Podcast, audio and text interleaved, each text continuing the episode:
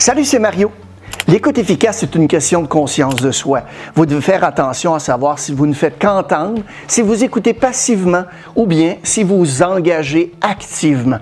Écouter efficacement quelqu'un exige de la concentration, un effort ciblé que l'on appelle l'écoute active.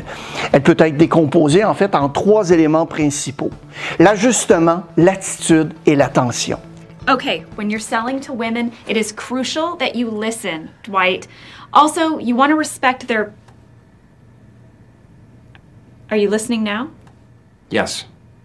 Okay, well, you have to show us. That's impossible. Listening happens in the ear and in the brain. I mean, some organisms have external hairs that vibrate to indicate auditory stimulation, but unfortunately, our external hairs don't vibrate at all. Uh huh. Uh huh. What are you doing? A little smile and a nod shows that I hear you. And then we thought we. I can't. I just. I can't carry on with that face. Look at it. I'm going to get nightmares with that face.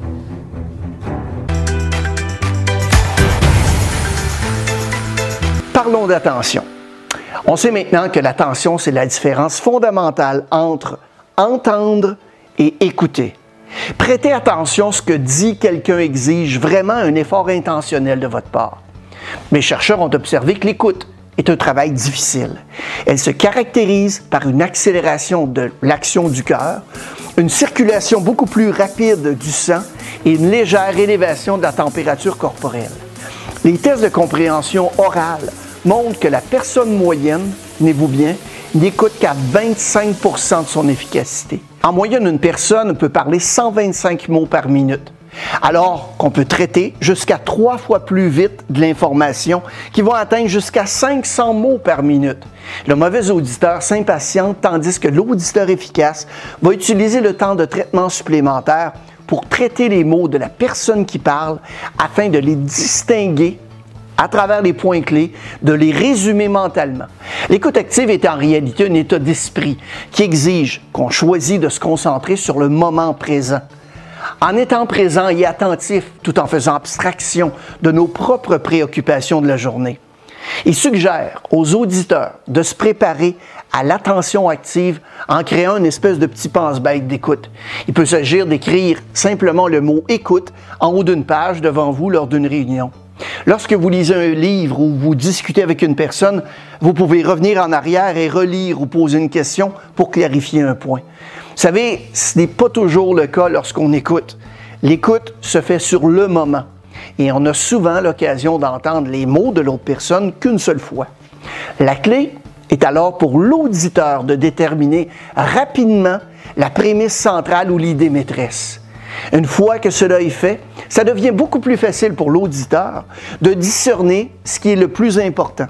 Bien entendu, distinguer l'objectif principal et la structure du discours, c'est beaucoup plus facile lorsque l'auditeur est capable d'écouter avec un esprit qui est ouvert.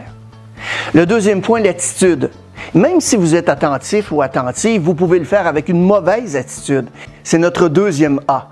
Si vous vous répétez sans cesse dans votre tête que tout ça est une perte de temps, ça ne vous aidera pas à écouter de façon efficace. Vous feriez beaucoup mieux de déterminer une motivation interne pour être attentif à la personne qui parle.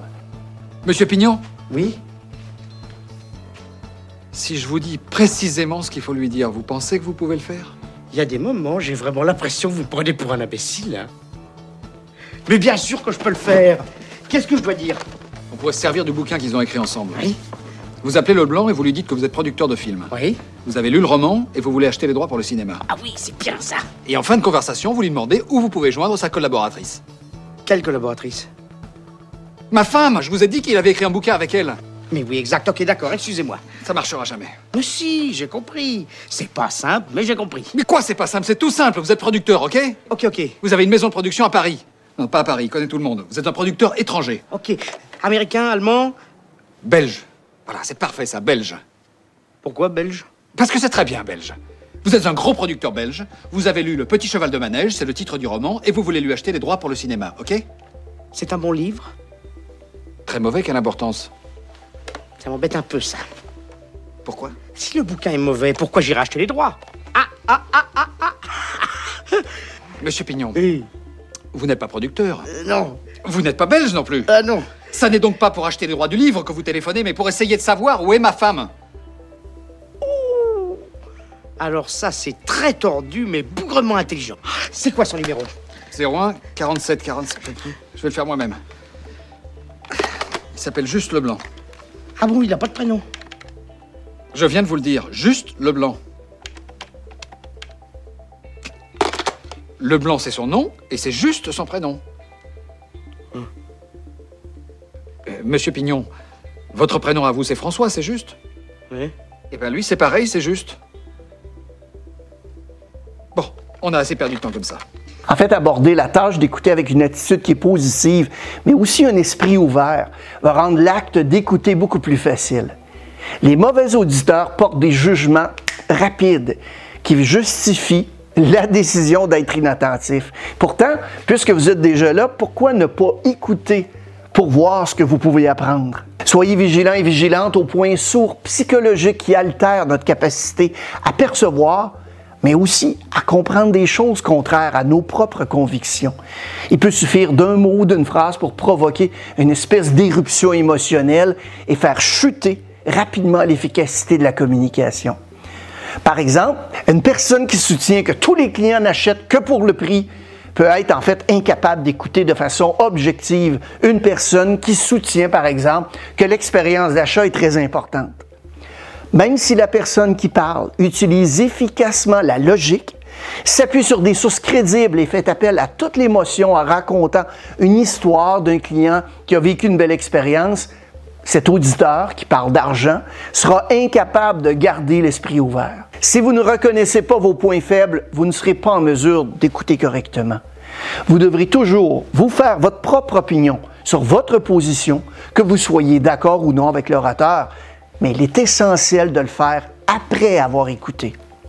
On vous propose en fait de vous poser trois questions pendant l'écoute. De quoi parle le discours dans son ensemble? Quelles sont les idées, les conclusions et les arguments principaux ou centraux? Et est-ce que les conclusions de l'orateur sont judicieuses ou bien sont erronées? Et une fois que vous avez une idée globale du discours, vous avez déterminé les points clés et que vous avez aussi mesuré votre accord, vous pouvez alors décider pourquoi il serait important, comment il vous affecte ou ce que vous pourriez faire à la suite de ce que vous avez entendu. Il est impossible de répondre à toutes ces questions en même temps que vous écoutez. Vous devez donc être prêt, disposé à prêter votre attention au point de vue de l'autre et à ses changements de direction en attendant patiemment de voir où est-ce qu'ils vont vous venir. Il y a des choses que l'on ne peut forcer. OK, test d'écoute active. Vous êtes le capitaine d'un bateau, un magnifique bateau. En fait, c'est le traversier entre la ville de Québec et Lévis. Et par une magnifique journée ensoleillée, où est-ce qu'il y a trois nuages dans le ciel, trois nuages dans le ciel, trois nuages dans le ciel, il arrive trois véhicules. Le premier véhicule, ce qui arrive, c'est un Hummer jaune. Un Hummer jaune, vous vous dites, My God, on voit pas ça souvent ici. Le deuxième véhicule qui passe, c'est une Ferrari jaune. Jaune? Une Ferrari? Quelle est la couleur d'une Ferrari habituellement? Rouge, effectivement. Et le troisième véhicule qui passe, c'est une Honda Civic bleu turquoise avec des espèces d'imprimés de chacun des côtés, rose avec des espèces de ballons verts à l'arrière. Maintenant, quel âge a le capitaine du bateau? Aussi, pour bien faire, vous avez besoin du dernier des trois A, l'ajustement. Souvent, quand on entend quelqu'un parler, on ne sait pas à l'avance ce qu'il va dire, évidemment. On doit donc être flexible, prêt à suivre l'orateur jusqu'à sa destination finale.